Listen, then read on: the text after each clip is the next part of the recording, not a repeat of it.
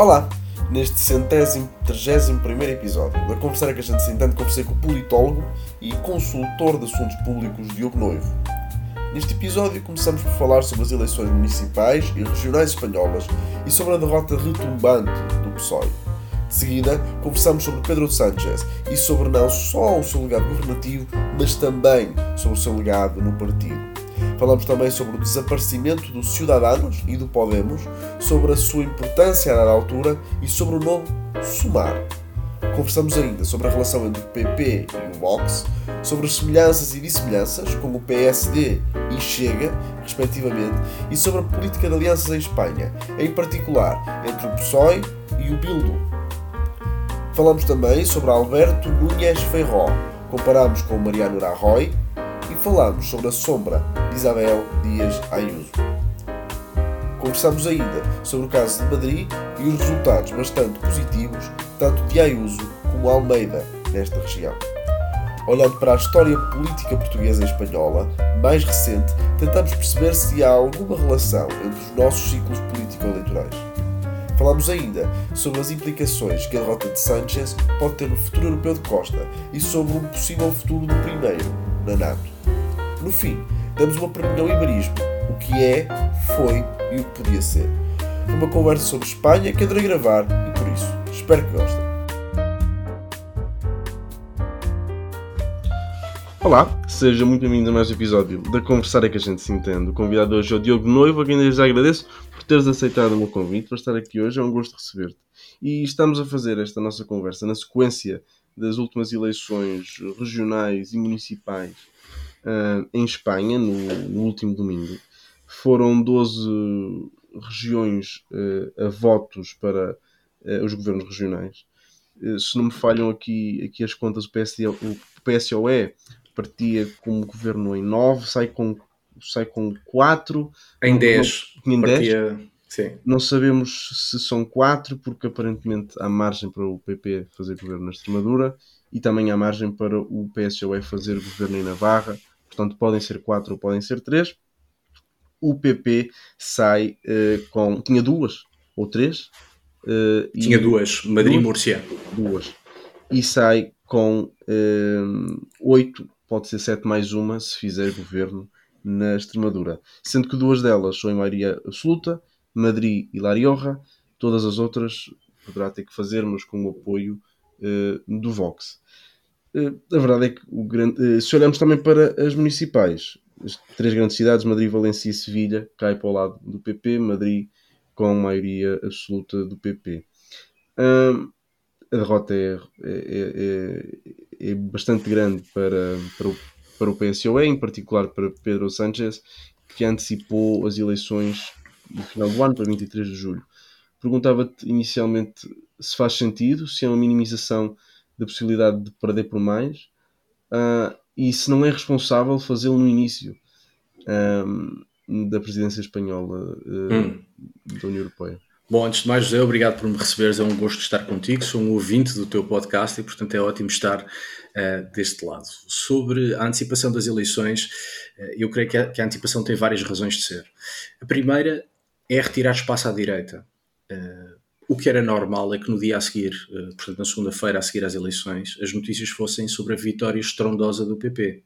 Passaram a ser sobre a antecipação das eleições. E, portanto, Sanchez retirou toda a possibilidade ao PP para capitalizar, quer do ponto de vista mediático, quer do ponto de vista político, a vitória muito significativa que teve nas eleições eh, regionais e municipais eh, do dia 28. Há uma outra razão importante que é calar a oposição interna. Pedro Sánchez nunca foi um líder consensual dentro do Partido Socialista Espanhol. São várias as razões, eh, podemos falar delas, mas o facto é que sempre houve muita oposição interna a Sánchez. Essa oposição vem até de alguns barões. Importa lembrar que Pedro Sánchez, da primeira vez que foi secretário-geral do Partido Socialista, acabou escorraçado pelos barões do Partido Socialista, nomeadamente por Felipe González. Muitos desses barões continuam a não estar nada satisfeitos com, com Sánchez. Aliás, alguns dos presidentes das comunidades autónomas que agora perderam o poder fizeram toda a sua campanha a distanciarem-se de Pedro Sánchez. E, portanto, ao antecipar eleições, Sánchez está a tirar capacidade de manobra à oposição interna. Porque a partir de agora o partido tem que se unir à volta dele para preparar legislativas e os opositores ficam uh, sem margem para o tentar substituir, embora na, no dia em que gravamos, portanto, quarta-feira, dia 31 de maio, uh, já foi anunciada uma espécie, uma espécie de movimento de barões do PSOE uh, crítica de Sánchez a pensar no futuro do partido. E, portanto, fechar espaço à direita, fechar espaço à oposição interna, são duas importantes razões para antecipar eleições. E depois há uma razão uh, uh, importante para as legislativas, que é o espaço à esquerda do Partido Socialista. O Partido Socialista sabe que não pode governar sozinho. Vai precisar da ajuda dos partidos à sua esquerda. E os partidos à sua esquerda são uh, aquilo que, que que podemos chamar um albergue espanhol. São um conjunto de partidos, de forças, de plataformas que não se entendem um, e, se não se entenderem, até por força do sistema eleitoral, vão beneficiar a direita. Há uma nova plataforma política em Espanha chamada Sumar, que é uma iniciativa da vice-presidente do governo espanhola, que é também ministra do Trabalho, Yolanda Dias, uma senhora que é militante do Partido Comunista Espanhol há muitos anos, começou a sua vida política eh, no poder local eh, na Galícia, ela é galega, e ela decidiu criar uma plataforma para unir as várias esquerdas à esquerda do Partido Socialista. Ora, o principal partido da esquerda radical, o Podemos, que está no governo com o Partido Socialista, resistiu muito a entrar nesta plataforma Sumar, porque achava que ele, Podemos, é que é o principal principal força política desta área. Ao antecipar eleições, eh, nos termos da lei, os partidos têm 10 dias para se apresentarem formalmente a eleições e, portanto, o que Pedro Sánchez disse à sua esquerda foi minhas senhoras e meus senhores, têm 10 dias para se organizarem sob pena da direita sair beneficiada. E, portanto, quando falamos de, das razões que levaram Pedro Sánchez a antecipar eleições, uh, diria que são estas três: fechar espaço à direita, fechar espaço à oposição interna no PSOE e obrigar a esquerda, à esquerda do PSOE, a reorganizar-se uh, e, sobretudo, a, a unir-se uh, para ir a legislativas.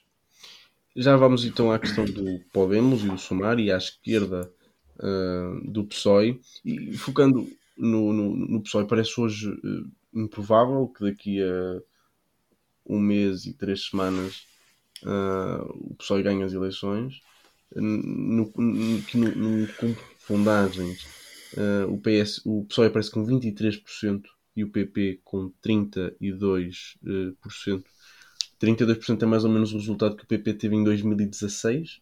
Uhum. Uh, e portanto seria mais ou menos por aí, mas o PP baixo com um resultado muito fraco de 23%, de 23% uhum. aliás, não muito distante uh, apenas a 8 pontos do Vox, portanto, com dois terços do resultado do, ehm, do PSOE. Qual é que pode ser o futuro do PSOE? É voltar à, àquilo que era antes de Pedro Sánchez ou há, ou há uma linha san, sanchista, não sei, uh, que, que possa continuar aquilo que, que Pedro Sánchez fez ao longo dos últimos, nos últimos, nos últimos cinco anos? Vou-te dar uma resposta invulgar neste tipo de conversas, não sei. o, o, regresso do PSOE, uh, uh, enfim, ao caudal uh, do Partido Socialista, que insisto, é aquele, aquela tradição que vem da Segunda República Espanhola, mas que em democracia é reiniciada por, por Felipe González, é um caminho que me parece natural desde logo, porque o PSOE não desapareceu. Sánchez imprime uma mudança estrutural naquilo que é o comportamento, ia dizer as ideias, mas este novo PSOE caracteriza-se caracteriza precisamente por não ter ideias. O que Pedro Sánchez faz é um esvaziamento completo. Há, há, há um grande debate sobre se, o, se, Pedro Sánchez radicalizou o Partido Socialista. Não estou nada de acordo, acho que não radicalizou. O que ele fez foi esvaziar o PSOE da sua história, da sua tradição, das suas ideias, para com isso poder ser muito flexível e fazer alianças que antes não se podiam fazer. Um, mas o PSOE não desapareceu, já falámos nos barões que continuam críticos. Há uma nova geração, pessoas entre os 40 e os 50 anos, muito capaz, entre os quais um, um homem que me parece especialmente notável, chamado Eduardo Medina, que concorreu contra Sánchez nas últimas eleições para uh, a Secretaria-Geral do PSOE, que perdeu, naturalmente. Uh, e, e, há gente, de facto, que, que, que, se mantém fiel à tradição social-democrata dentro do PSOE e acho que o PSOE pode uh, regressar ao caminho onde estava. Agora, se Pedro Sánchez tiver um bom resultado, ou pelo menos um resultado que permita de alguma maneira manter o poder, parece-me que continuaremos a ter este PSOE bastante ligeiro, porque vazio, Uh, e, e, acho que isso pode imprimir mudanças de, de tal ordem que depois o regresso uh, se torna difícil. Estas eleições regionais são também marcadas pelo, pelo fim dos Cidadanos, que uhum. perdeu toda a representação uh, regional e municipal que, que, ainda tinha das últimas eleições há quatro anos, e também pelo desaparecimento de Podemos, que sai, uhum. por exemplo, Madrid, sai de grandes centros onde, onde tinha ainda. De Madrid sai da Câmara Municipal e do Governo Regional, em Valência a mesma coisa, desaparece do município, desaparece da, da região e torna-se completamente irrelevante, quer no plano municipal, quer no plano autonómico das regiões autónomas. Sim. Onde, onde duas grandes cidades, onde o Podemos poderia ser mais forte, nas grandes cidades, nos, centros, nos, nos grandes centros urbanos, acaba por desaparecer exatamente aí. Aparece esta nova plataforma Sumar.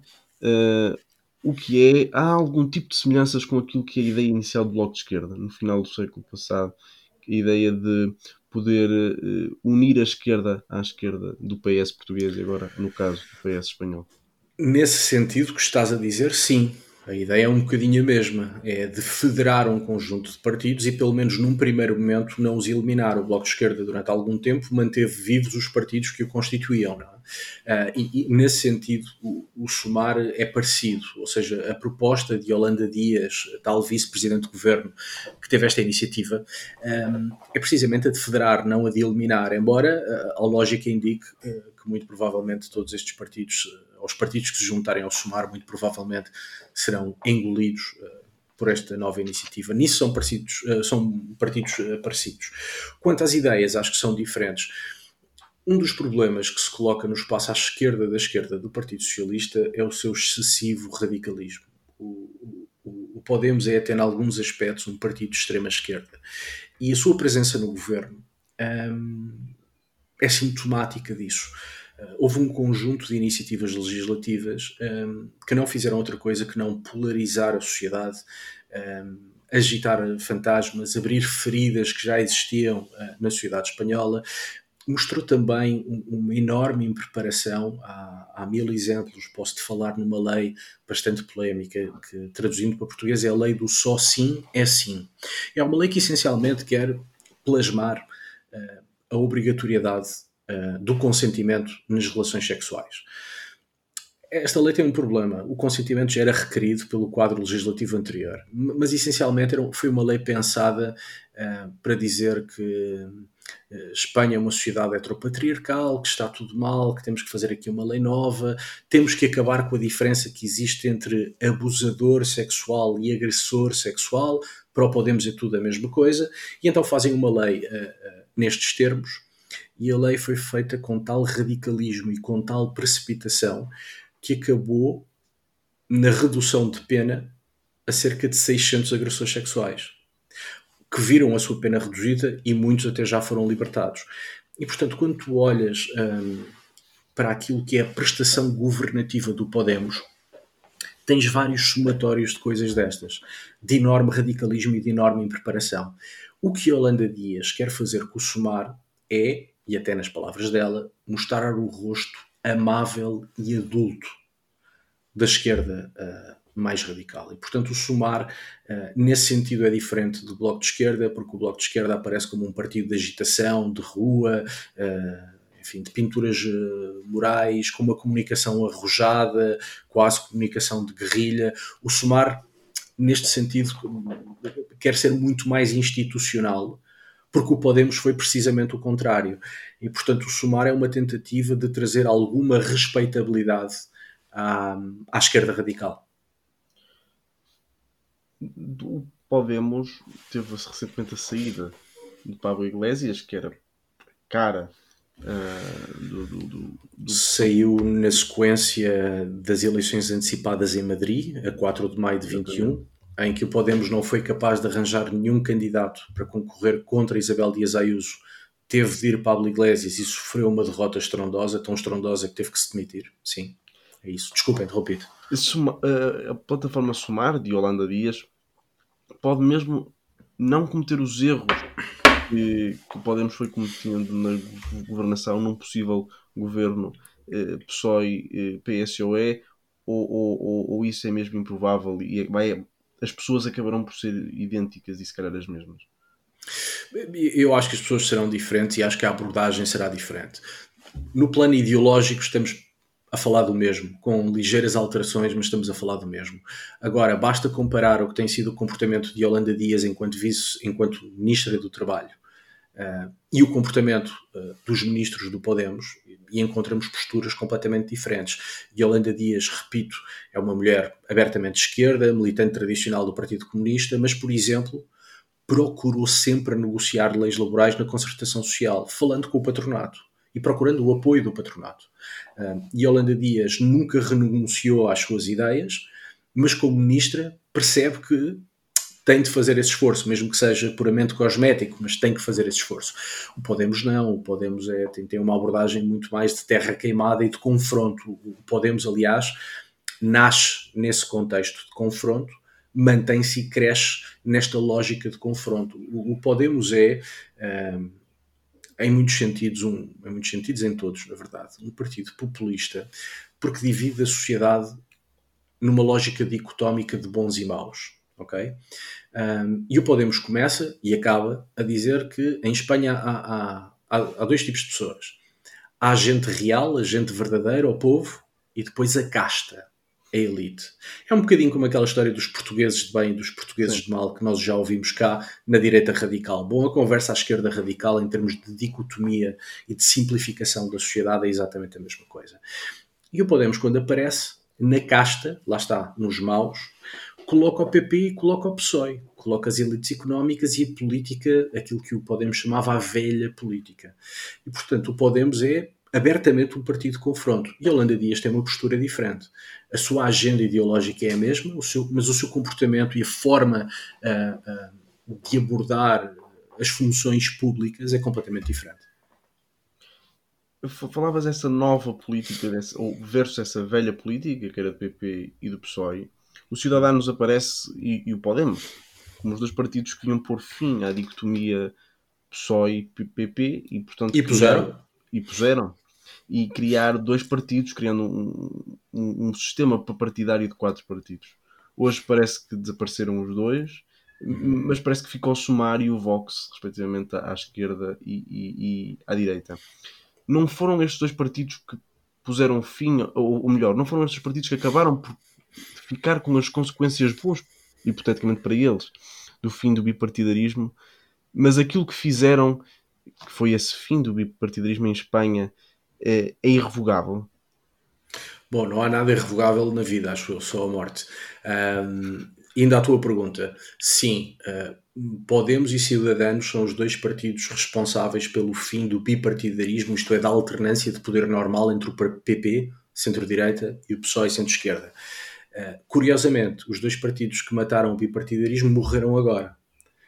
Porque em boa verdade os cidadãos eh, já nem se vai candidatar às legislativas, eh, anunciou na sequência uhum. das eleições municipais e autonómicas que não se vai sequer apresentar, e o Podemos, quer dizer, já não tem condições, já não tem relevância eh, para nada. E essa é talvez a única coisa que eles têm em comum. Cidadãos e Podemos são dois partidos completamente diferentes, completamente diferentes, mas ambos foram incapazes de mostrar a sua utilidade. Numa primeira fase de facto foram partidos muito interessantes para segmentos importantes do eleitorado, ofereciam novidade e ofereciam soluções, mas passados, passados todos estes anos, eh, por razões diferentes, tanto os Cidadanos como o Podemos se mostraram partidos inúteis. E sendo partidos inúteis, uh, desaparecem agora. A outra questão é, e, e, que tu colocas, é bom, mas então o, o bipartidarismo vai voltar? Uh, não sei, suspeito que não, uh, porque o bipartidarismo existiu hum, desde logo porque o PP à direita e o PSOE à esquerda conseguiam ser partidos hegemónicos. Isso já não existe. Uh, o PP continua a ter à sua direita já não, já não tem dois partidos na sua área, tem só um que é o Vox. Uh, o PSOE à sua esquerda tem vários partidos que muito provavelmente se vão federar agora no Sumar e, portanto, aquela lógica uh, uh, bipartidária não volta também por isso. E não volta por uma outra razão. É que os partidos dos nacionalismos periféricos na Catalunha e no País Basco também têm crescido, não todos, não de forma igual, mas também têm crescido bastante. E o sistema eleitoral espanhol para as cortes, isto é, para o Parlamento, beneficia, uh, privilegia, melhor dizendo, a representatividade destas duas comunidades autónomas. E, portanto, em termos comparativos com outras regiões, uh, Catalunha e País Basco são privilegiados, têm mais assentos no Parlamento espanhol. E visto que estes nacionalismos têm crescido, uh, eles tornam-se muito importantes também uh, para a governabilidade e para a estabilidade da governabilidade. E, portanto, nem o PP nem o PSOE têm agora condições para voltarem a governar sozinhos, uh, como governavam antes. Não? Antes nós tínhamos acordos pontuais de incidência parlamentar. Há vários exemplos. Há um, há um exemplo que me parece bastante curioso, que é o Partido Nacionalista Basco, que é o principal partido nacionalista, o histórico Partido Nacionalista Basco. É um partido de direita, conservador, vem de uma matriz ultracatólica, mas que em Espanha, no Parlamento Espanhol, fez acordos com o PSOE e fez acordos com o PP. É um partido nisso muito flexível. Uh, e nós esses acordos já tínhamos no passado. Agora, em termos de governabilidade, eh, PSOE e PP estão hoje muito mais dependentes de terceiros do que estavam um, há 10 anos e, portanto, apesar do fim uh, do Podemos e apesar do fim dos Cidadanos, não estou nada convencido que haja um regresso do bipartidarismo. E agora perguntava quem é o homem que segue? Em princípio será Alberto Núñez Ferró. Em princípio, uh, sim. Presidente do Partido Popular. Uh, quem é este homem que vem da Galiza e que relação pode ele manter com o Vox uh, ao longo da próxima legislatura? Porque, como vemos, uh, das oito comunidades autonómicas que o PP tem, sete mais uma, como digo, em seis uhum. terá de fazer acordos ou então governar em minoria, sendo que numa tem mesmo de fazer se quiser ser governo, que é na Extremadura. Certo. Uh, Alberto Núñez Feijó é, como disseste, ou era antes de ser presidente do PP, o presidente da comunidade autónoma da Galiza, portanto era o presidente eh, da região da Galiza, é um homem muito experimentado, com muito êxito eleitoral uh, na Galiza, um homem que demonstrou sempre enorme pragmatismo, uh, aliás ele reforça todos os estereótipos e todos os lugares comuns que existem sobre os galegos, que são pessoas uh, sossegadas, pragmáticas, pensam muito antes de dar qualquer passo, Uh, e, ele de facto reforça um bocadinho esses estereótipos porque encaixa na figura tipo uh, de galego. Qual é a relação que ele tem com o Vox? Uh, Núñez Feijó disse sempre, sempre, que não quer acordos com o Vox e portanto que quer governar sem o Vox. Mas o que é facto é que o Partido Popular tem acordos regionais com o Vox teve ou tem acordos regionais com o Vox em comunidades autónomas como Madrid, como Andaluzia, como Castela e Leão, uh, Múrcia em menor medida. E, portanto, se quiseres, há já precedentes de entendimentos entre o centro-direita e a direita radical. O que nós temos visto nesses casos, Madrid é um caso muito evidente, Andaluzia é outro caso muito evidente, é que sempre que há um acordo, seja de governo ou seja de incidência parlamentar, entre o centro-direita e a direita radical populista, a direita radical populista sai a perder. E, portanto, o centro-direita sai reforçado. Na Andaluzia, em 2018, é, ah, temos eleições eh, regionais e é o primeiro grande resultado do Vox. É a primeira vez que o Vox tem um resultado eleitoral que, que se veja, se me permites a expressão.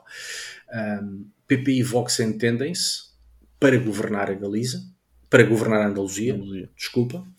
Assim funciona a coisa durante quatro anos. Passados quatro anos há eleições outra vez, o PP tem maioria absoluta e o Vox estagnou. Em Madrid, uh, há eleições antecipadas em 2021. O PP, com Isabel Dias Ayuso, tem 65 deputados no Parlamento Regional. A maioria absoluta faz com 69, portanto, ela não teve maioria absoluta, mas teve mais deputados do que o conjunto da esquerda e, portanto, podia governar sozinha. Decidiu fazer um entendimento com o Vox. Passados estes, tempos, estes dois anos, tivemos eleições agora no dia 28, temos uma maioria absoluta de Isabel Dias Ayuso e o Vox estagnou. E, portanto, o que parece sair, uh, e digo isto com toda a cautela, mas o que parece sair dos acordos entre o centro-direita e a direita radical é que a direita radical sai sempre prejudicada. E, portanto, do ponto de vista de Alberto Núñez Ferro, apesar de ele dizer que não quer governar com o Vox, e enfim, acredito que isso seja verdade, um, porque é certamente muito mais conveniente uh, e fácil governar sem o Vox. Um, já existem precedentes que não são especialmente negativos para o PP e por isso não descarto que haja algum tipo de entendimento com o Vox. Não será um entendimento fácil, porque o PP naturalmente vai tentar, quanto muito, um acordo de incidência parlamentar. O Vox também naturalmente vai se vender caro e vai exigir uh, pastas governativas. Um, mas enfim, uh, diria que o quadro é um bocadinho este o PP não quer, o atual presidente do Partido Popular não quer, mas é provável que isso venha a acontecer, até porque existem precedentes. É era essa a questão dos precedentes que queria, que queria ir. Ou seja, nós em Portugal olhamos para a relação do PSD com o Chega, os dois partidos podemos comparar com o PP e com o Vox, um, e muitas vezes disse que comparar com cautelas. Sim, o PSD não é o, não é o PP, nem o, nem o Vox são, nem, nem o Vox é o, é o nem o Chega é o Vox. Uhum. Uh, e também se calhar a questão Chega Vox vamos, vamos se calhar mais à frente um bocadinho. Certo. Uh, mas quando falamos sobre uma coligação entre o PSD e o, e o Chega, e há pessoas que dizem que é uma falsa comparação dizer que o PS ter feito coligações com o PC ou, ou ter feito um acordo de incidência parlamentar com o PC e com o Bloco é diferente do PSD fazer um acordo do género com o Chega. Em Espanha parece que não é diferente porque o, este governo Frankenstein de Sanchez fez acordos que passaram os limites não? É?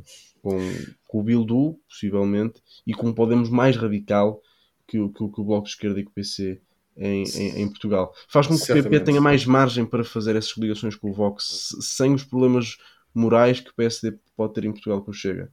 Estou de acordo contigo. Um, de facto, o atual governo espanhol resulta de uma coligação no governo entre o Partido Socialista e o Partido de extrema-esquerda Unidas Podemos. E, além disso, tem acordos de incidência parlamentar com separatistas catalães e com separatistas bascos. Um, há uma frase curiosa quando Pedro Sánchez é investido. em Espanha há um debate de investidura. E quando há o debate de investidura de Pedro Sánchez como primeiro-ministro, há um deputado uh, de uma força regional de Navarra que se chama Navarra Suma, que sobe ao púlpito e diz: O senhor, Pedro Sánchez, vai jurar a Constituição e o rei apoiado por partidos que querem acabar com a Constituição e acabar com o rei. E de facto eh, eh, é, é mesmo assim. Eh, Pedro Sánchez celebrou acordos com partidos que são abertamente contrários à Constituição e assumem, são abertamente contrários à forma da chefia de Estado e alguns são até abertamente contrários a princípios elementares do Estado de Direito Democrático. O Bildu, uh, que tu referias, é, é, de facto um deles. O Bildu é herdeiro de uma organização terrorista chamada ETA. A ETA existiu durante 60 anos, acabou em 2018 apenas, portanto acabou há coisa de 5 anos. 5 anos.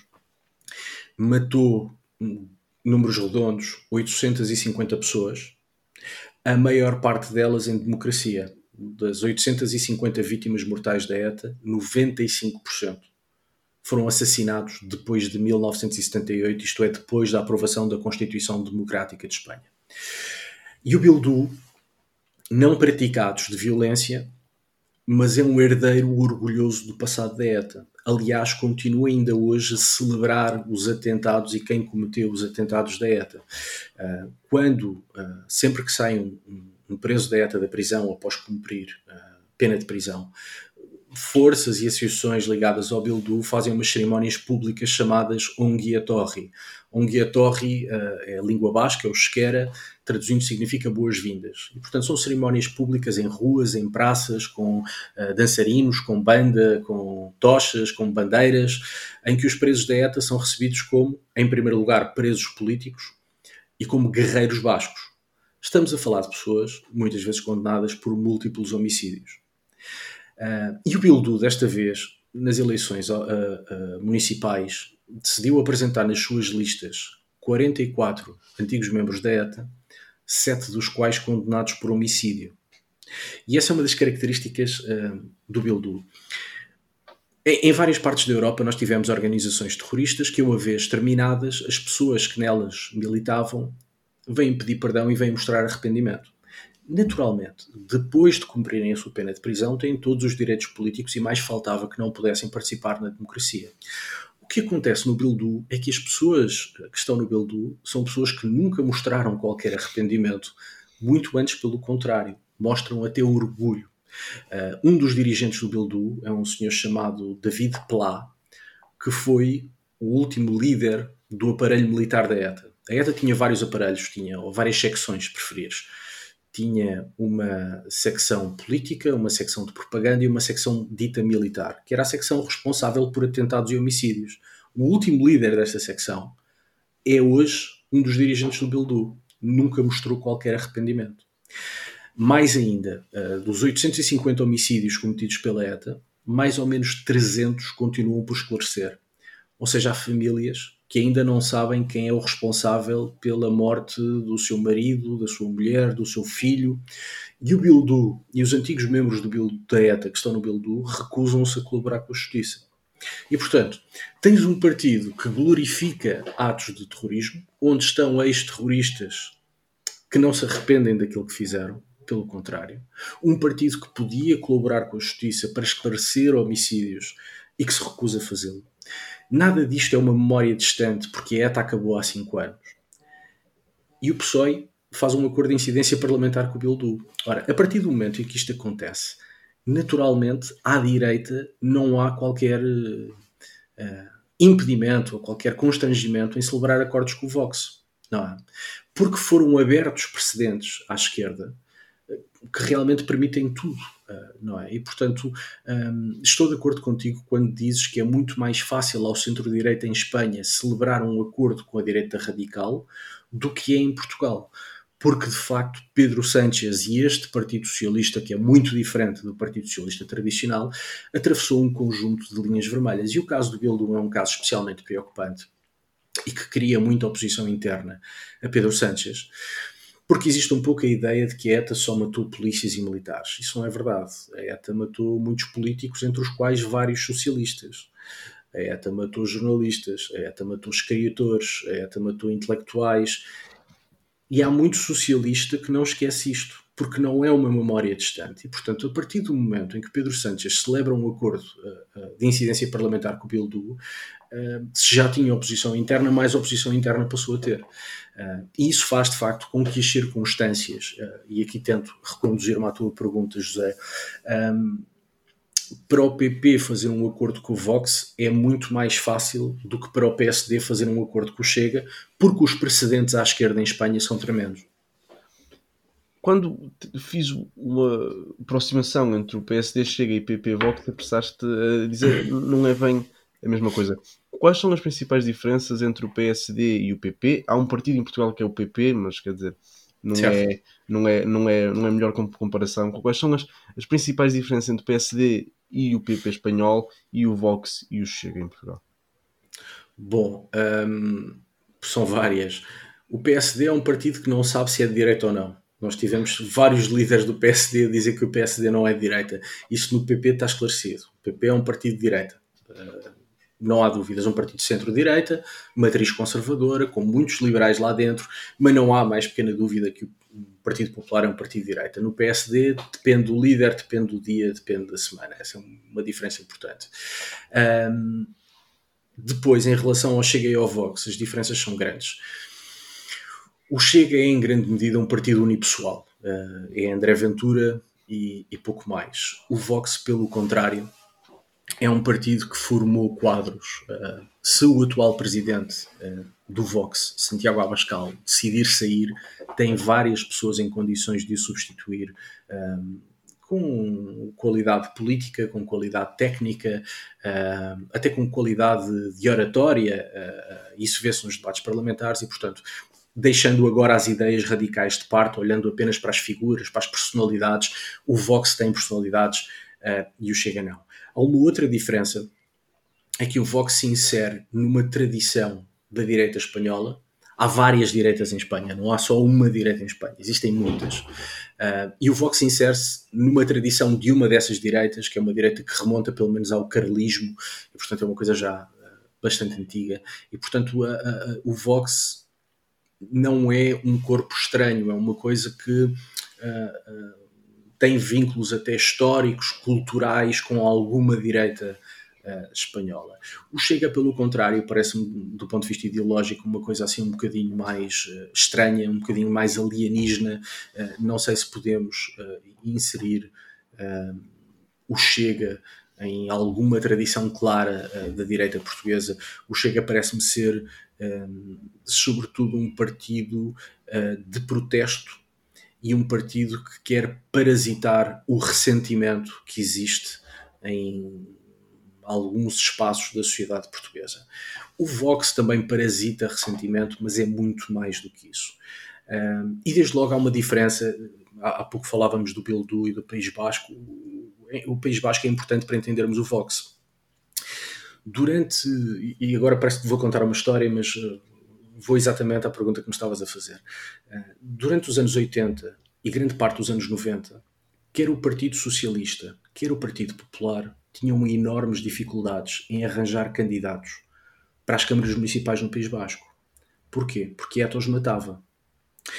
Ou matava, ou ameaçava, ou ameaçava famílias, e naturalmente, quer no Partido Popular, quer no Partido Socialista, não havia muita gente disponível para ser candidato a uma Câmara Municipal no País Basco, por razões entendíveis. Não é?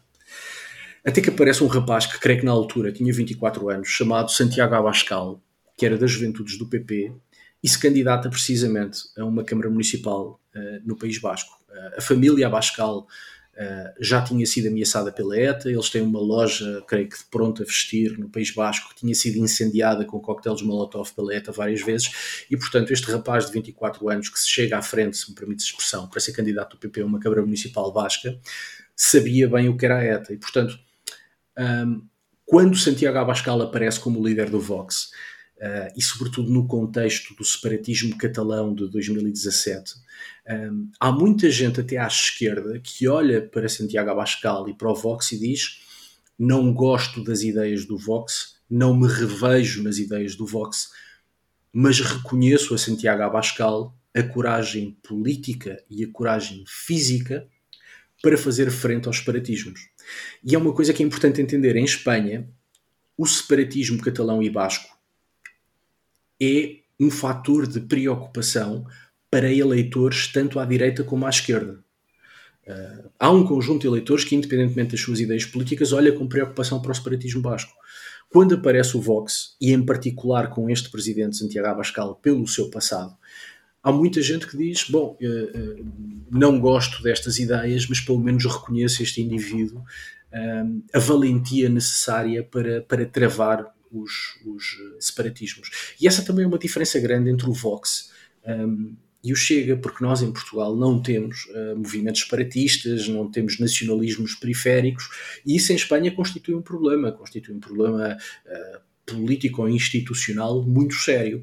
E o Vox cresce, uh, desde logo em 2018, cresce muito à conta desses separatismos, em particular do separatismo catalão, porque Santiago Abascal tem um passado, se quiseres, de resistência à ETA. O, o, Vox num governo, podemos dizer que seria um partido, por essa questão de ter quadros, de ter personalidades para além de Santiago Abascal, ao contrário do Chega, que é um one-man show, podemos dizer que um hipotético governo do Vox com com o PP, apesar de tudo, seria mais maduro do que o que foi com o Podemos ao longo destes anos? não te, eh, estaríamos a, estamos a fazer história do futuro, não é? O que é que é, é, muito difícil responder. O que nós temos visto e o que vimos dos acordos do PP do, eh, entre o PP e o Vox na Andaluzia e em Madrid, e vemos agora um bocadinho também em Castelo e Leão, é que o Vox, apesar de ter esses quadros, é, é estamos a falar de um partido radical populista e, portanto, a maturidade não é propriamente uma das características uh, mais salientes uh, no Vox. Agora, tem de facto gente preparada, uh, tem gente que sabe falar em público, tem gente que sabe preparar uh, propostas legislativas. Agora, quando tu olhas para a agenda programática do Vox, encontras muita coisa que, sem querer entrar em, em caracterizações ideológicas, é certamente infantil e é apresentado de maneira infantil. Uh, e, e isso também explica, isso também explica porque é que das alianças, ou a razão pela qual as alianças entre o PP e o Vox, o PP sai sempre beneficiado. Porque, e eu acho que isso é muito evidente na Andaluzia, por exemplo, ah, tu tinhas os dois partidos um ao lado do outro, e o comportamento do Vox, quanto mais não seja por comparação, faz com que o PP pareça o partido com mais sentido de Estado do mundo. Uh, e, portanto, não sei responder se um acordo ah, PP-Vox traria maior maturidade do que um acordo uh, PSOE Podemos. Não sei, duvido. Perguntava-te agora sobre, olhando para aquilo que é o PP hoje, quais é que são as principais diferenças para, por um lado, o PP de Ferró comparando com Mariano Rajoy. São muito parecidos. E com Pablo Cassado. O que é que correu mal com Pablo Cassado que pode agora correr bem com Alberto Nunes Ferrari? Olha, do ponto de vista ideológico e do ponto de vista político, não creio que existam grandes diferenças entre esses três líderes, uh, esses três presidentes uh, do Partido uh, Popular. Acho que existe uma enorme continuidade. No caso de Pablo Casado, havia sim uma renovação geracional Aliás, ele, eh, numa fase inicial, não era candidato a substituir Mariano Rajoy, eh, era Maria Dolores da Cospedal e Soraya Sainz de Santa Maria. Soraya Sainz de Santa Maria tinha sido vice-presidente de Mariano Rajoy. E como estas duas mulheres polarizavam muito o PP, aparece Pablo Casado de uma nova geração, com uma espécie de terceira via, uma espécie de conciliador, e acaba por ser eleito precisamente nesses termos, nos termos da, da terceira via, e da, da, renovação geracional. Agora, do ponto de vista ideológico, não vejo grandes mudanças, até porque o, o Partido Popular, apesar de ser um partido de direita uh, e de matriz conservadora, é um partido que tem gente muito diferente lá dentro uh, e, portanto, não vejo grandes alterações. Uh, de líder para líder. O que é que aconteceu a Paulo Casado? Aconteceu não ganhar eleições, que é uma coisa que tende a ser nociva para líderes e políticos. Mais, e mais do que não ganhar é perdê-las, não é? Mais do que tens razão, tens razão. Mais do que não ganhar é perdê-las. Uh, e em Espanha em, há muitas diferenças entre Portugal e Espanha. Nós em Espanha, nós em Portugal muitas vezes falamos dos barões. O barão do partido A ou o barão do partido B. Espanha também tem barões, mas tem uma grande diferença, é que os barões dos partidos espanhóis ganham eleições. E se nós formos ver os barões dos partidos portugueses, alguns uh, têm um palmarés eleitoral que não é propriamente brilhante. Uh, e essa é uma diferença. E, portanto, uh, na política espanhola, em, em, particular dentro dos grandes partidos, perder eleições é uma coisa que passa fatura. Esse foi um dos grandes problemas de, de Pablo Casado. O outro problema de Pablo Casado foi ter urdido, e nós hoje já sabemos isso, foi ter urdido um esquema para tentar um, eliminar uma potencial rival chamada Isabel Dias Ayuso e de facto é montado um esquema de comunicação político relativamente bem pensado. Uh, mas Isabel Dias Ayuso mostrou-se muito mais astuta, muito mais rápida uh, e conseguiu em público demonstrar pelo menos os, as principais costuras uh, do esquema que tinha sido urdido, não tanto por Pablo Casado, mas pelo seu braço direito, de qualquer das formas, pela direção de Pablo Casado, para uh, menorizar ou eliminar politicamente Isabel Dias Ayuso. E foi isso que lhe aconteceu, foi não ganhar eleições e querer eliminar um dos grandes ativos do Partido Popular, que é Isabel Dias Ayuso. E era aí que eu também queria ir, era a Isabel Dias Ayuso e que papel tem Dias Ayuso neste, neste PP de, de Alberto Minhas Ferró, até que ponto ela é uma figura nacional, por um lado, e não só de Madrid, e, e, e, se, e se sim, se não pode ser de certa forma alguém que está na sombra e que tem uma, uma sombra grande uh, atrás do primeiro-ministro. Um, isso, isso foi, sim, isso foi o que aconteceu com o Casado. Casado sentiu que Isabel Dias Ayuso lhe estava a fazer sombra e daí ter urdido o, o tal esquema. Uh, com o Feijó, eu creio que isso não vai acontecer. Mas respondendo à tua pergunta, quem é Isabel Dias Ayuso? Isabel Dias Ayuso é presidente da Comunidade Autónoma uh, de Madrid, portanto, a região uh, de Madrid. É uma figura hum, castiça de Madrid. Parece um personagem saído dos livros do Camilo José Sela ou do Pio de Baroja, enfim, se fores aos, aos, às grandes obras de literatura cuja ação decorre em Madrid, encontras um conjunto de personagens castiços de Madrid e Isabel Dias Ayuso parece um desses personagens. E isso também é uma razão uh, do sucesso eleitoral dela, é que ela de facto, uh, da pronúncia, do comportamento, da maneira como fala, um, daquilo que diz, é de facto uma figura de Madrid e isso apela, evidentemente, ao, ao eleitorado. É uma política, em alguns casos, uh, ou, ou em algum sentido, populista, Uh, porque gosta de uma lógica de confronto, porque gosta de criar dicotomias entre os bons e os maus, porque muitas vezes uh, toda a sua comunicação política está montada nessa lógica dicotómica de trincheira entre bons e maus.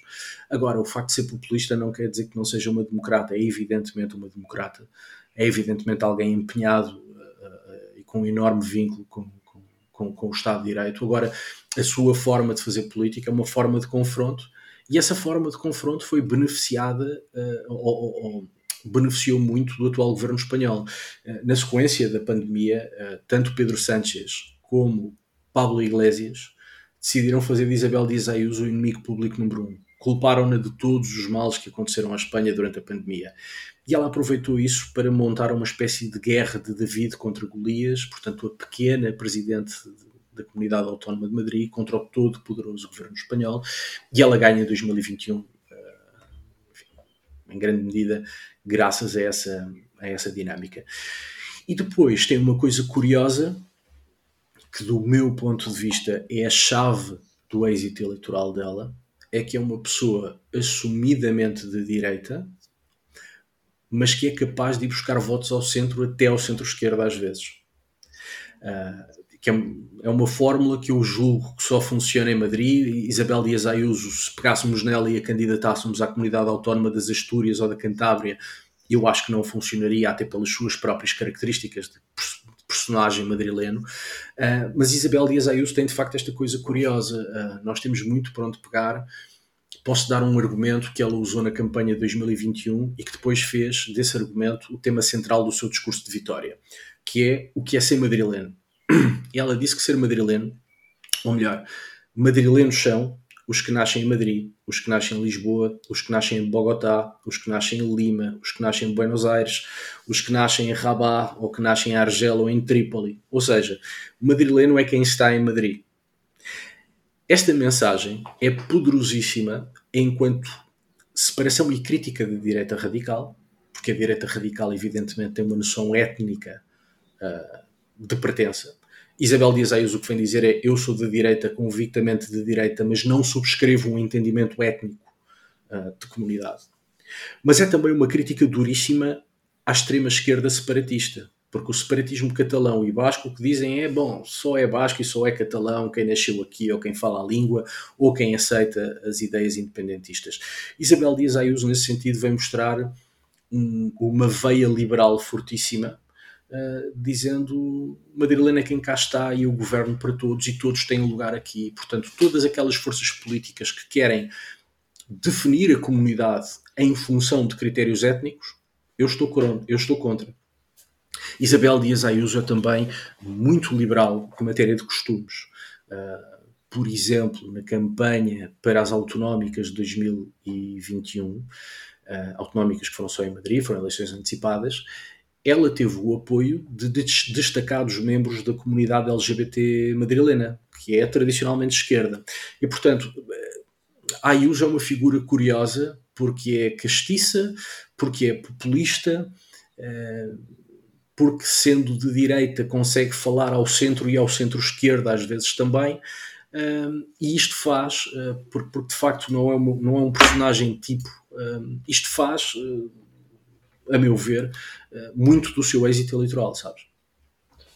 Dias Ayuso é para alguma direita também em Portugal, eu já li várias vezes isto, que é, olhe-se para Dias Ayuso, veja-se que Dias Ayuso tem, tem, feito, como conseguiu ganhar eleições. Carlos Moedas, não sei se tentando colar-se, também a trouxe a Lisboa a dada altura. Carlos Moedas tem, aliás, uma relação, ou tem, tem estado a desenvolver uma relação muito próxima, quer com Isabel Dias Ayuso, quer com Almeida, com o presidente da Câmara Municipal de Madrid. E, portanto, eh, exatamente, e, portanto, eh, até, até que ponto é que a direita portuguesa olha e pode e deve olhar para o, o sucesso e o fenómeno de Dias Ayuso, que conseguiu uma maioria absoluta uh, bastante positiva para o, para o PP em Madrid, deve olhar para Dias Ayuso como um exemplo da forma como lidar, no caso, com o Chega e, e, e de como se afirmar eh, autónoma sem a necessidade de outros partidos.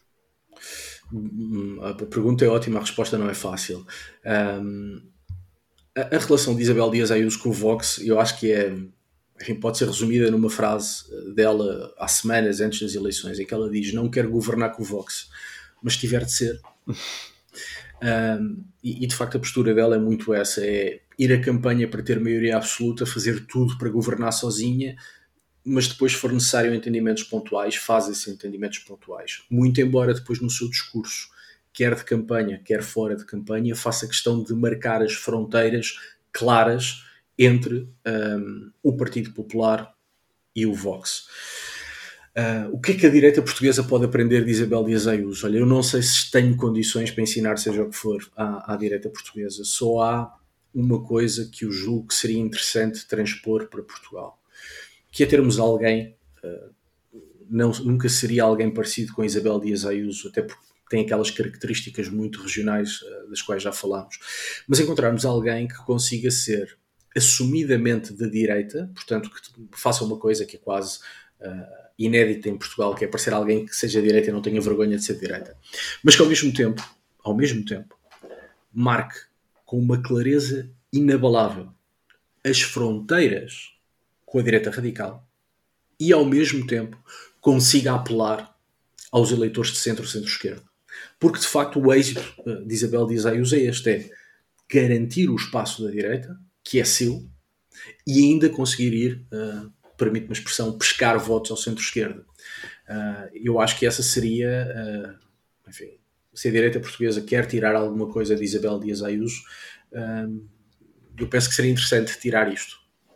Tem, e há muitas vezes a tentação de fazer uma ligação entre a política espanhola e a política portuguesa, e são evidentemente muito diferentes mas eu gostava de ir para além das semelhanças entre a política portuguesa e a política espanhola para os ciclos eleitorais, de um hum. lado e do outro da fronteira, e, e, reparar que em alguns casos são realmente até idênticos e dava alguns exemplos.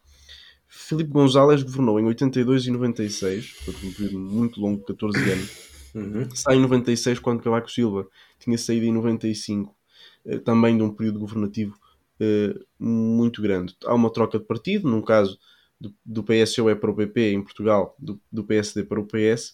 Em Espanha aparece José Maria Aznar, que sai em 2004 para o aparecimento de José Luís Zapatero, do Partido eh, Socialista. Em Portugal, mais ou menos por aquela altura também, de 2004 de 2005, há a passagem de Santana Lopes para José Sócrates.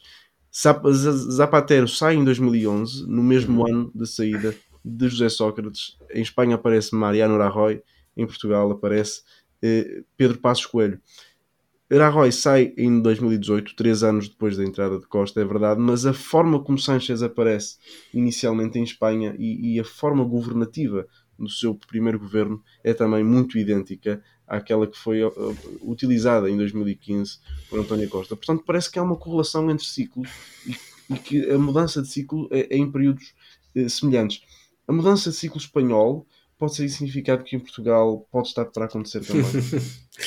não, não sei se é, não sei se é tão longe, até porque, como temos estado a falar, existem diferenças significativas entre a política portuguesa, quer no plano partidário, quer no plano institucional, entre a política portuguesa e a política espanhola, e portanto eu não faria essa relação direta de está a mudar o ciclo em Espanha, vai mudar em Portugal. Acho que não é, não é bem assim. Há alguma coincidência de ciclos, sim embora hum, pense que a transição democrática espanhola é feita pelo centro-direita, de Adolfo Soares, e em Portugal é feita pelo centro-esquerda, de Mário Soares. Em Portugal, a modernização do país é feita pelo centro-direita, Cavaco Silva. Em Espanha, a modernização do país é feita pelo centro-esquerda, por Felipe Gonzalez. Mas se me permites, claro. uh, depois de Aznar, os, os ciclos partidários, inclusive, ficam certos, porque Aznar fica ali no período entre Guterres e Dom Barroso, e depois a passagem é mais ou menos ao mesmo tempo, e a partir daí andam mais ou menos a par. Andam mais ou menos a par, há alguma semelhança, há uma coisa curiosa também que é as relações bilaterais entre Portugal e Espanha funcionam quando os chefes de governo dos dois lados se entendem. Uh, quando não se entendem, não há uh, qualquer tipo de utilidade ou qualquer tipo de substância uh, nas relações bilaterais luso-espanholas. sim, há alguma semelhança de ciclos. Neste último ciclo, há uma semelhança, mas que é muito mais penosa para Sánchez. Pedro Sánchez, em dezembro de 2015, leva o Partido Socialista Espanhol ao seu pior resultado sempre em legislativas. Portanto, desde que há democracia em Espanha, nunca o PSOE tinha tido um resultado tão mau. O país tem que voltar a, a, enfim, a eleições. Antes disso, Pedro Sánchez tentou também ser investido primeiro-ministro ou presidente de governo uh, de um governo minoritário e chumbou no Parlamento. Outro recorde histórico, Pedro Sánchez, foi a primeira vez que um candidato uh, não passou uh, um candidato a presidente de governo não passou no Parlamento. O país tem de voltar a eleições em junho de 2016 e Pedro Sánchez consegue aquilo que é impossível. Ele vinha de uma derrota histórica e consegue pegar nessa derrota histórica e tirar-lhe 5 deputados e 156 mil votos. Portanto, conseguiu nova derrota histórica. Uh, aliás, acabou uh, escorraçado, lamento a palavra, mas não existe outra, uh, do PSOE pelos barões do partido, em particular por uma entrevista mortífera que é dada por Felipe González à imprensa. E depois Pedro Santos vai fazer uma coisa que tem algum paralelismo com a política portuguesa, embora de outra época, que vai fazer a rodagem do carro dele uh, pelas bases uh, do PSOE, foi mesmo, com o Peugeot, foi então, fazer a... Ah, não era um Citroën? Não, não, era um Peugeot, era um Peugeot. Foi fazer a rodagem do carro pelas bases uh, do partido em todo o país e acaba eleito secretário-geral novamente e continua a não ganhar eleições.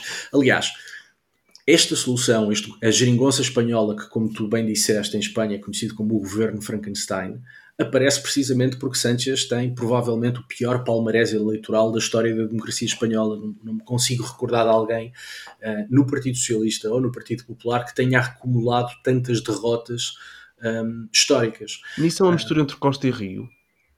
Em que sentido? Em, em que sentido em que governa mais ou menos o mesmo estilo que Costa, mas com as derrotas eleitorais de Rio. talvez, talvez, nesse sentido, talvez. Eu ia pelo paralelismo de António Costa uh, uh, nas legislativas em que se forma a geringonça. Uh, recordemos que António Costa tinha acabado de enfim, mostrar a porta de saída a António José Seguro. estava a ser apresentado na comunicação social como o melhor político da sua geração. estava a ser apresentado como um homem que todo o país abraçaria. Uh, pelo contrário, Pedro Passos Coelho tinha tudo o ónus uh, da austeridade e da governação uh, da Troika. E vamos a eleições e, e, a coligação PAF é a mais votada. Costa, naturalmente, criou uma solução de governo que permitiu governar. Em Espanha, e se estás à procura de paralelismos, acontece um bocadinho isto, não é? enquanto Costa, mas, mas aí temos que fazer a justiça a António Costa. Costa teve, se quiseres, uma derrota. Sanchez teve, enfim, só teve derrotas. Uh, e, e, portanto, a sua, uh, este governo Frankenstein também é mais radical e é, uh, e aqui estou, enfim, admito que é uma opinião discutível, mas o governo espanhol é muito mais desesperado, porque também o desespero do PSOE e do Sanchez era muito maior. Voltava então, voltávamos então a falar de Sanchez e do, e do PSOE parece inevitável outra vez, e outra vez que, que o PSOE perca as próximas eleições, uh, a mudança de ciclo parece que está à porta, as sondagens dizem isso, não só as sondagens, mas as últimas eleições dizem isso. O que é que pode ser o futuro de Pedro Sánchez depois de ser. Ele, ele ainda é novo. Uh, Bastante o que é que novo. o futuro dele a nível internacional ou a nível europeu? Bom, Pedro Sánchez, como, como, como vimos agora, se é verdade que não há ninguém em Espanha com um palmarés de derrotas como o dele, também é verdade que não há em Espanha ninguém com a capacidade de sobrevivência uh, que Pedro Sánchez tem.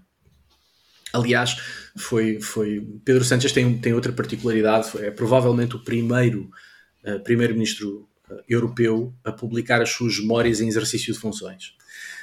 ele publicou um livro chamado, se não me falha a memória, Manual de Resistência, e o título parece-me bastante adequado, porque de facto a história de Sanchez é uma história de resistência, diria até de sobrevivência, e portanto todos aqueles que façam os resultados das municipais e das autonómicas já estão a dizer que Pedro Sánchez não terá futuro, eu seria extraordinariamente prudente com esse vaticínio, porque Sánchez já sobreviveu ao, ao impossível.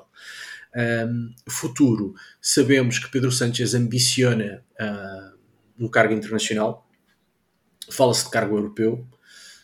Independentemente do cargo europeu, creio que se ele sair derrotado em Espanha, uh, as possibilidades de cargo europeu não são extraordinárias.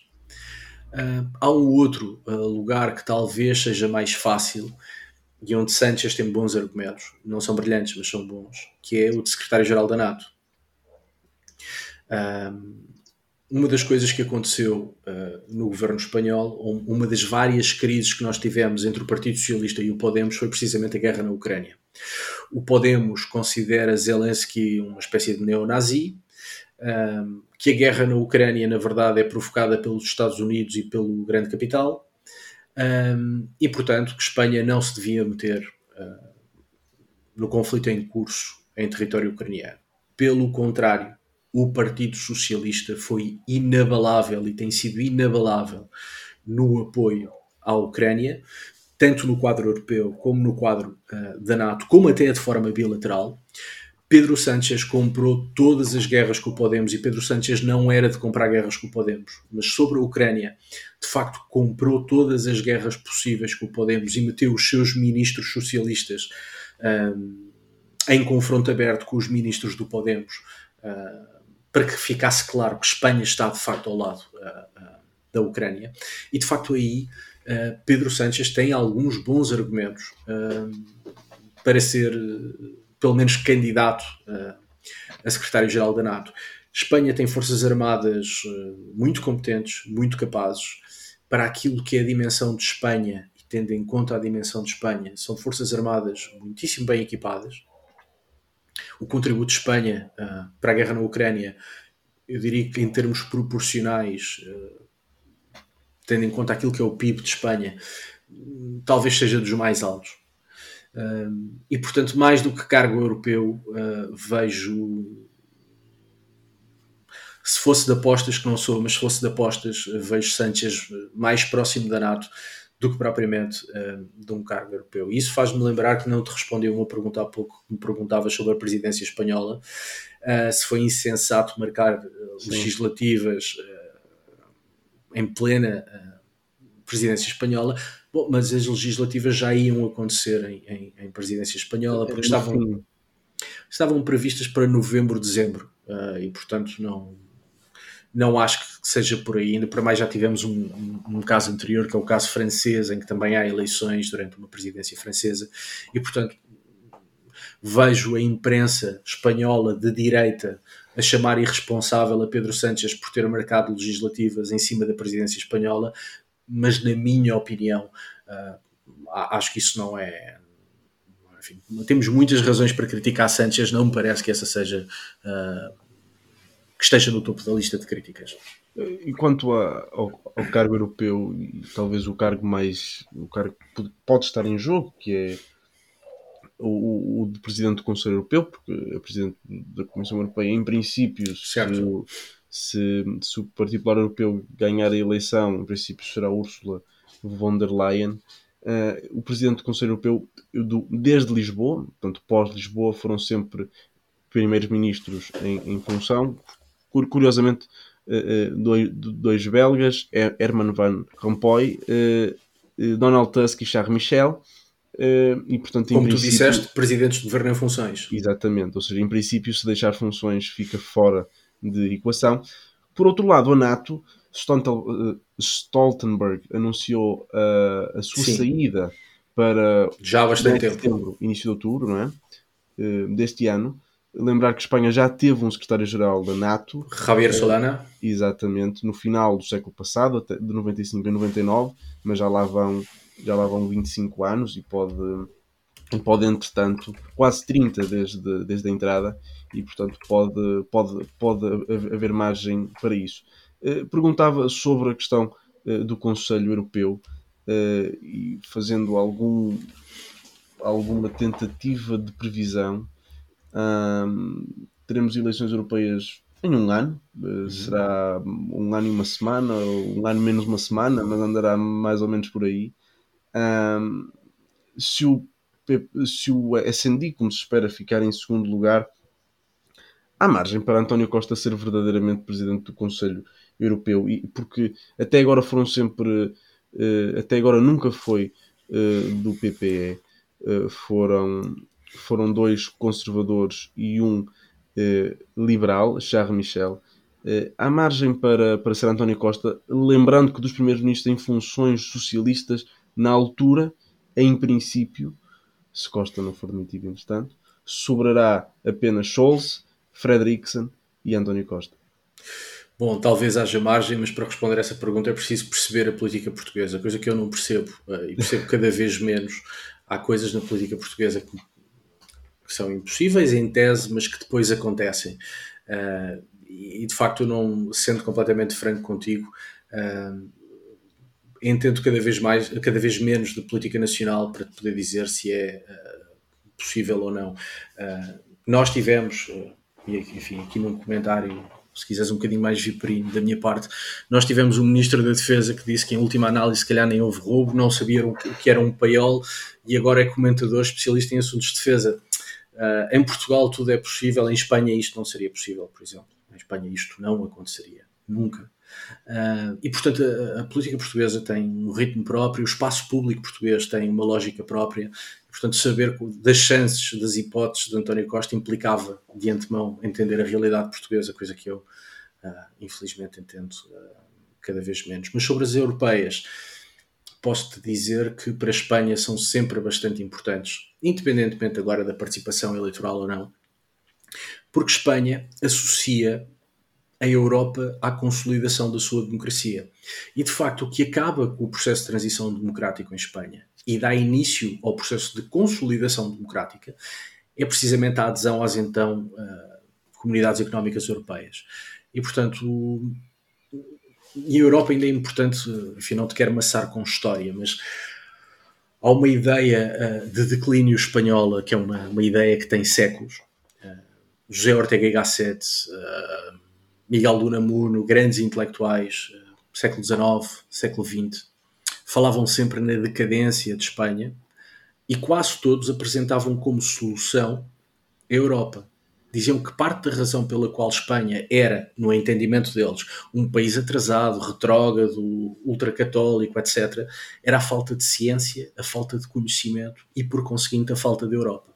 E, portanto, a Europa é já há muitos séculos hum, uma espécie de Eldorado uh, intelectual, científico, político uh, para uma parte importante das elites espanholas. Isto atravessou vários regimes espanhóis. E agora o regime democrático associa, do meu ponto de vista, muito bem a consolidação, ou pelo menos o fim da sua transição democrática à Europa. E, portanto, as europeias vão ser, uh, vão ser interessantes, vão ser bastante interessantes em Espanha também.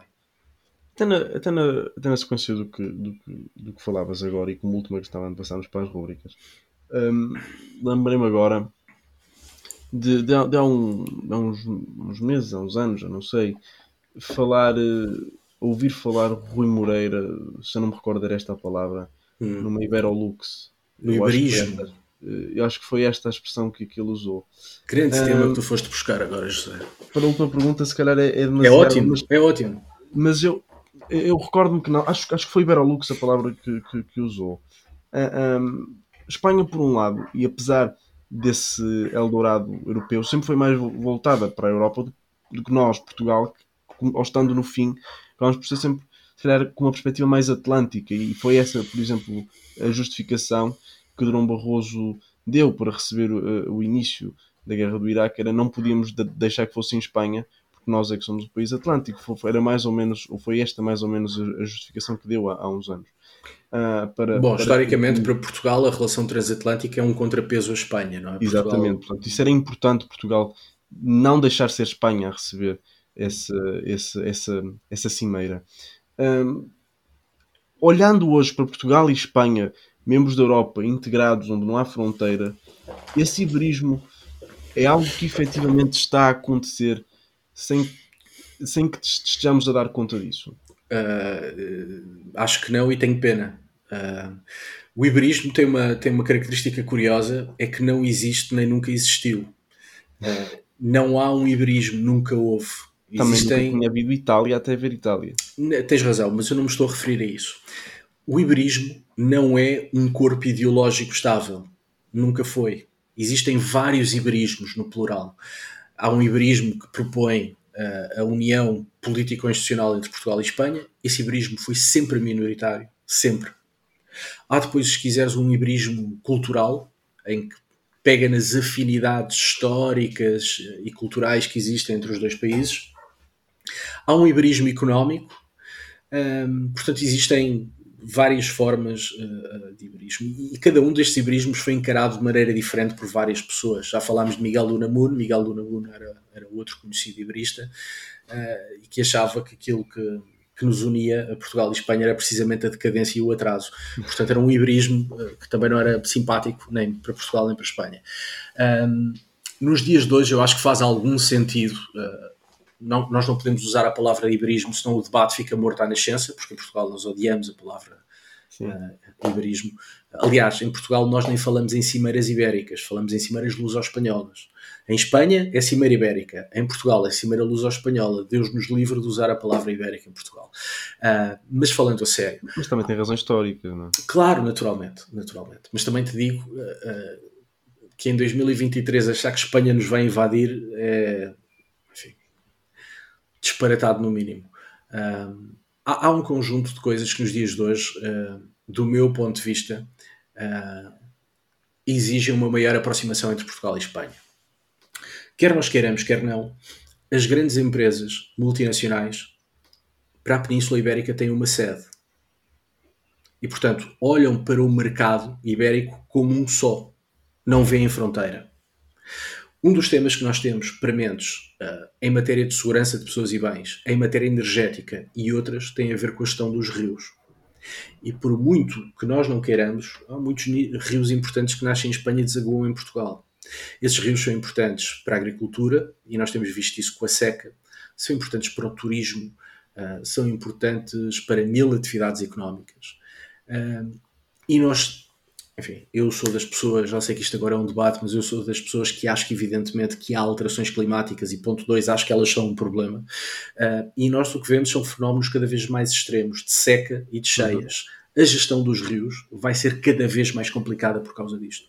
E portanto, uma, uma, e com a importância que os rios têm, e olhando para esta unidade geográfica, porque é uma unidade geográfica a Península Ibérica, acho que também aí uh, também não vou usar a palavra integração, que assusta muita gente, uh, mas uma gestão mais do que bilateral uh, entre uh, Portugal e Espanha na gestão dos rios era importante.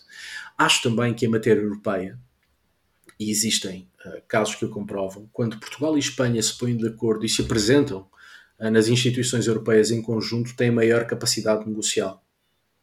Vimos isso, por exemplo, com o preço da energia e com a chamada exceção ibérica agora durante a guerra da Ucrânia. E vemos isso uh, uh, noutros aspectos. Quando pensas em segurança nacional, também faz sentido. Uh, vou, e segurança nacional e combate ao crime. Vou-te dar um exemplo.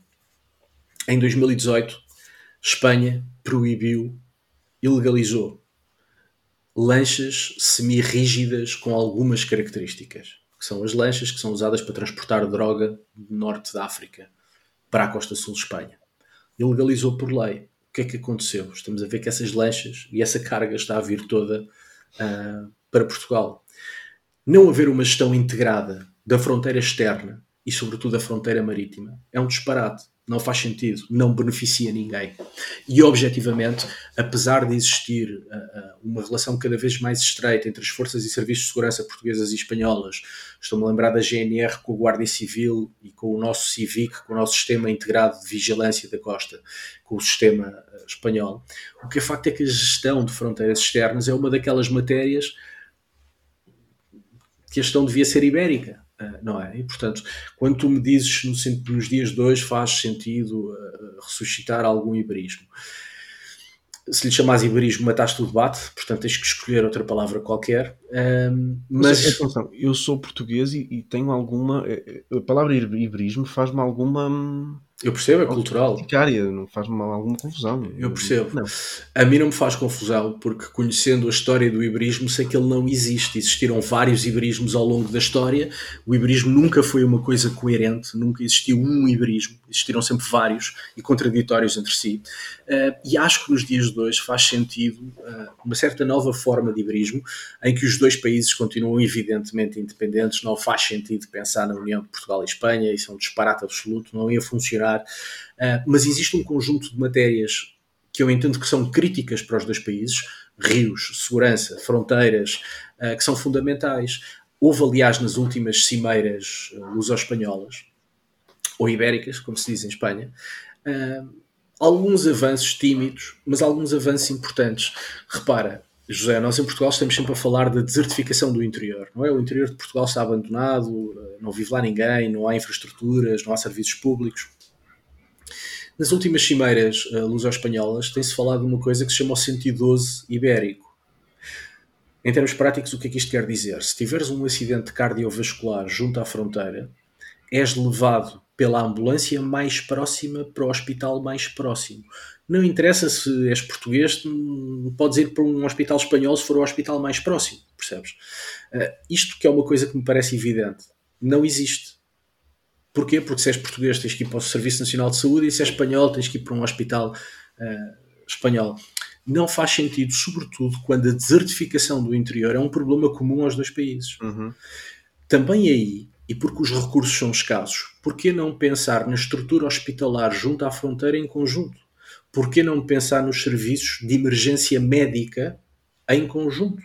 O que nos interessa é que as pessoas tenham assistência médica o mais rapidamente possível, sobretudo em casos críticos.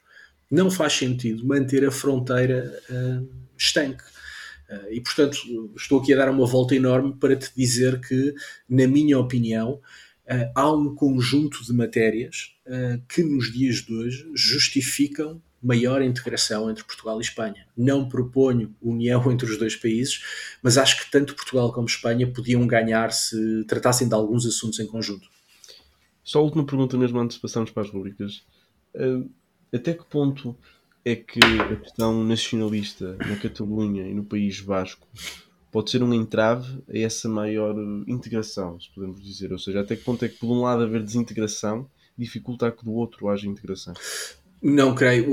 O, nacionalismo ou o separatismo basco e catalão são problemáticos por várias razões, mas na relação com Portugal não creio que isso que isso seja um entrave. Eu não, eu não diria, eu não dizia diretamente como com Portugal, ou seja, como uma consequência indireta. Ou seja, haver de um lado uma desintegração pode dificultar a integração. Não, não vejo. Se ficar muito claro, uh, uh, como eu acho que só pode ficar claro, porque pensar o contrário uh, é, é demente.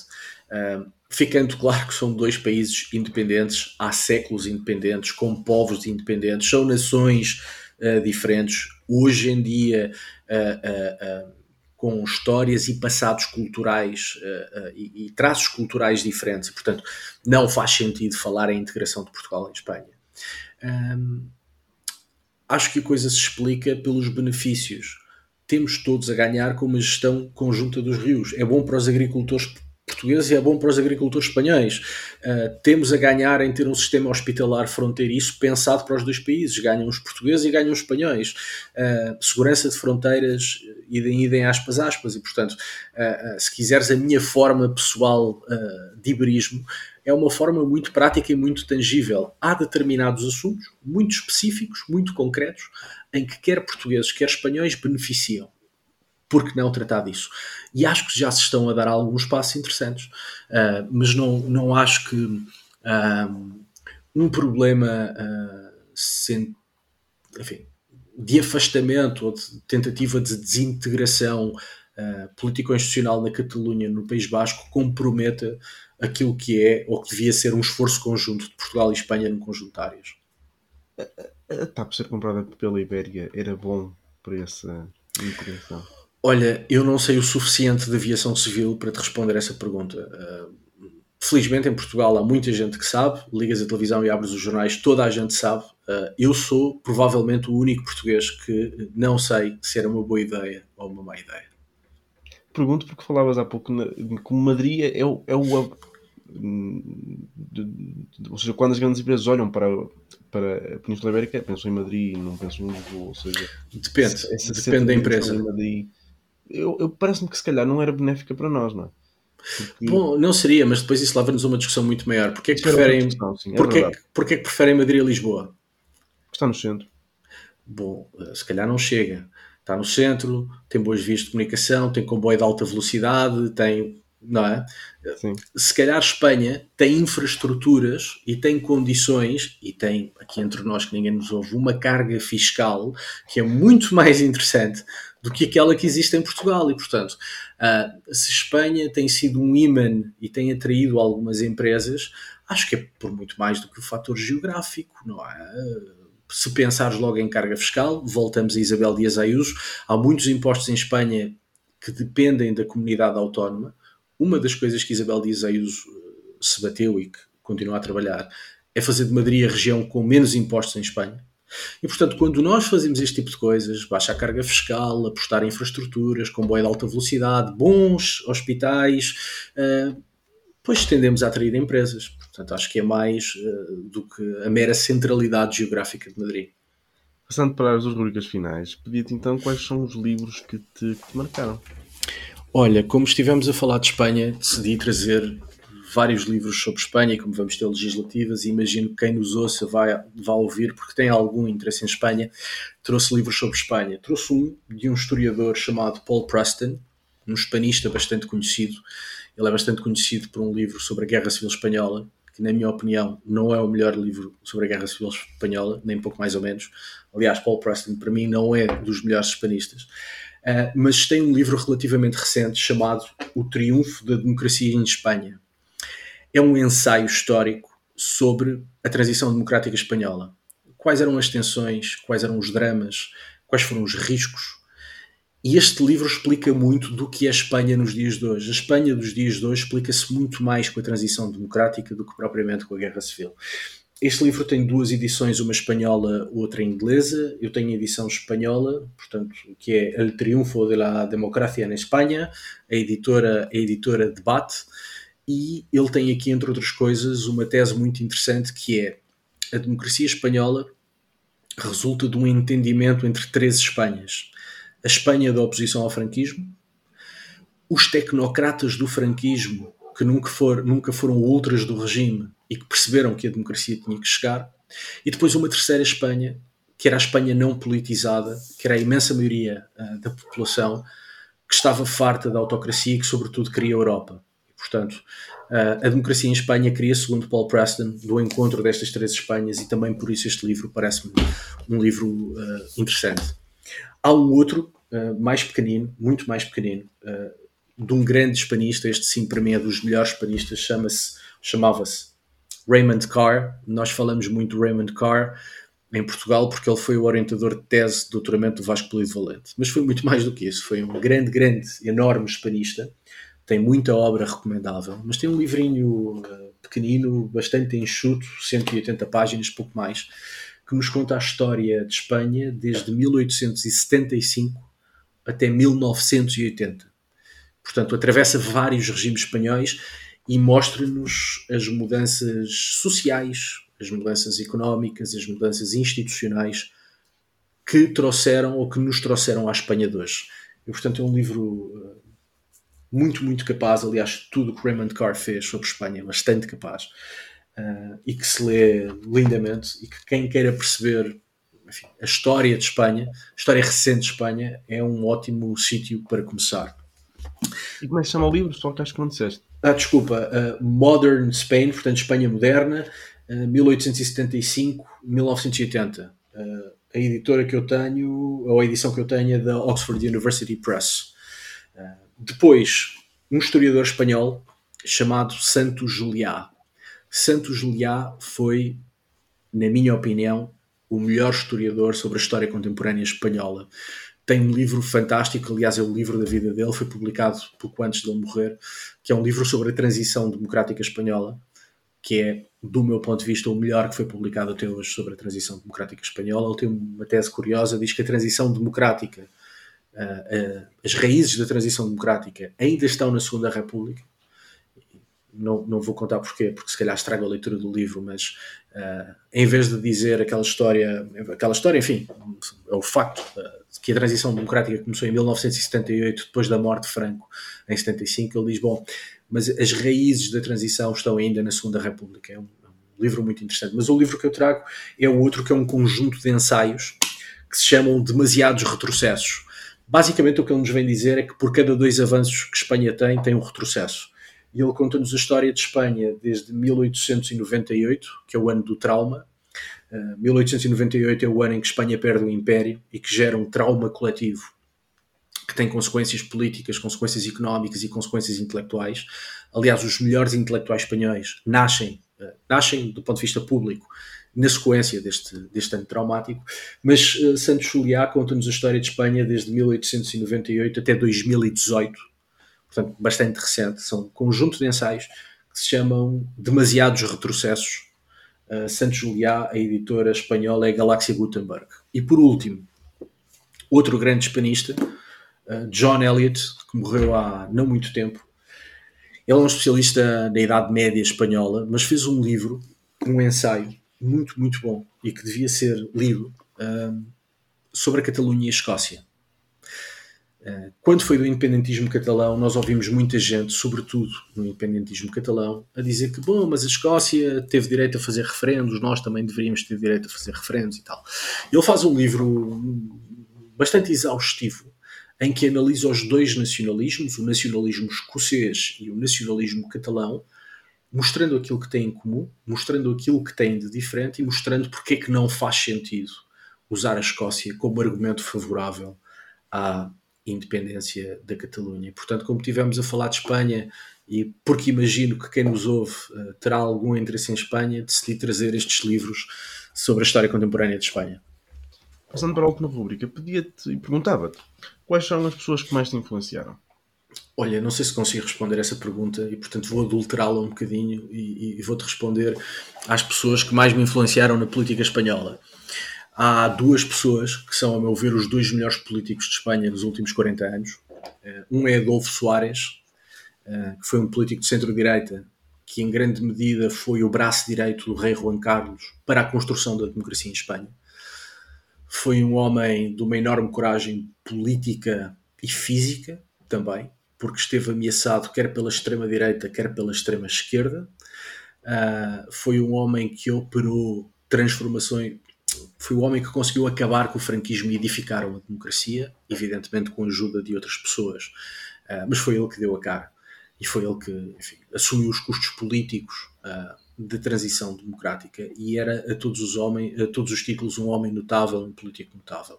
Uh, um outro político também muito importante, este bastante mais recente e que me marcou profundamente, foi um senhor chamado Alfredo Pérez Rubalcaba, que foi o último secretário-geral do Partido Socialista antes de Pedro Sánchez. Alfredo Pérez Rubalcaba foi tudo na política espanhola. Foi ministro, foi secretário de Estado, foi líder parlamentar, uh, foi secretário-geral do PSOE, só lhe faltou ser primeiro-ministro. Foi a única coisa que Alfredo Pérez Rubalcaba não foi. Uh, é o responsável pelas grandes reformas educativas em Espanha, aproximando-as uh, dos padrões europeus. foi o responsável pela gestão de algumas das maiores crises que o PSOE passou nos últimos 40 anos. Foi também um dos homens que contribuiu para o fim da organização terrorista ETA e era um homem disposto a fazer o que fosse necessário para passar as adversidades que foi encontrando na vida política, mas sem nunca trair os seus valores. Aliás, ele tentou segurar o Partido Socialista, hum, evitando que o partido caísse nas mãos de alguém como Pedro Sánchez. Uh, mas enfim, foi muito mais do que isso. Aliás, há um momento especialmente sensível nos últimos anos que é a abdicação do rei Juan Carlos I e a passagem para o atual rei Filipe VI, o homem que garantiu a estabilidade da esquerda e que a esquerda não aproveitava esse momento de fragilidade institucional para tentar criar uma república. foi precisamente Alfredo Pérez Rubalcaba com uma curiosidade. Ele era republicano. Era republicano, mas era um homem com um enorme sentido de Estado, uh, com, com, um enorme compromisso uh, com a Constituição Espanhola e, mesmo sendo um republicano federalista, entendeu que era sua missão, na altura, como secretário-geral do Partido Socialista, garantir uma transição pacífica de coroa e evitar que a esquerda aproveitasse esse momento para enfim, criar perturbação pública. E, portanto, há dois homens que marcaram muito na política espanhola, Alfredo Pérez, uh, Alfredo Pérez Rubalcaba e Adolfo Soares. Assim terminamos mais um episódio da Conversar que a gente se entenda. Obrigado, Diogo, por ter aceitado o meu convite. Obrigado, eu, José, por me receberes. Foi um gosto, espero que tenhas gostado. E daqui a uma semana estarei aqui com mais um convidado. Até lá.